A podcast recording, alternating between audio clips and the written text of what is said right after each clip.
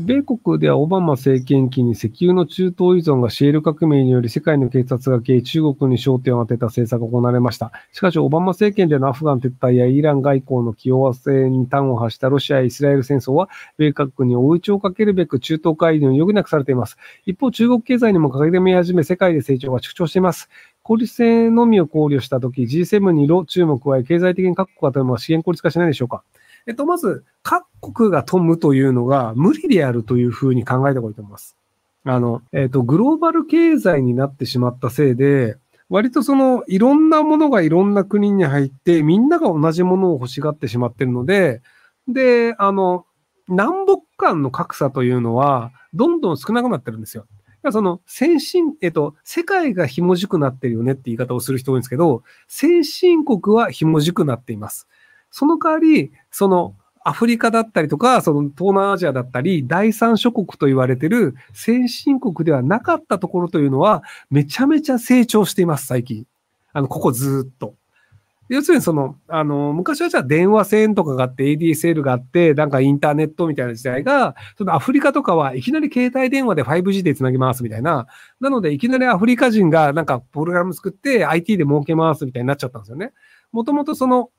IT とかで儲けようと思うんだったら、そのなんか電話線を引いて、プロバイダーがあって、みたいな、そのインフラっていうのがないとできないよねっていう時代だったのに、インフラなんかなくてもいいっすよ。優秀な人は全然稼げますよ。ネットサイトがないと大丈夫っすっていうのが、もう世界中でできてしまって、で、まあ、日本ではそんなんないですけど、あの、その英語圏だと、アフリカだったり、そのなんかあの中東の方から、あの、オレオレ詐欺みたいのが英語できたりするんですよ。あとその、あの、ランサムウェアって言われる、なんかあなたの会社のデータをすべて暗号化しました。お金を払わないとその暗号を解くことはできませんよ。みたいなウイルスバンバン送って、で、大体そういうの専門家に相談すると、あの、犯人捕まるの難しいからお金払った方がいいっすよって言われちゃうんですよ。なので、そのハッキング能力がある人っていうのは、それで金稼げるっていうのが世界中誰でもできちゃうんですよね。頭が良ければ。っていうのもあって、なので、その、割と発展途上国というのはすごく伸びていますと。発展途上国が伸びて、その分先進国の優秀ではない人というのが金を稼げなくなったので、で、先進国って言ってもみんながみんな優秀だから先進国なわけではなく、だいたいごく一部優秀な人がいるんですけど、それ以外にとって別にあの、アフリカに住んでる人と変わんなかったりするんですよ。日本に住んでる人の能力値も。なので、その、たまたまその先進国に住んでるから、なんか恵まれてて、俺優秀なんじゃね？えと思ってた人が、人間としては別になんか発展途上国の人間と能力そんなに変わらんよねっていう人が、まあ収入としても発展途上国の人と変わんぐらいの収入しかないよね。まあ例えばその、タオルを作るという仕事が、日本でやっても中国でやってもアフリカでやっても出来上がるタオルの品質はほとんど変わんないんですよ。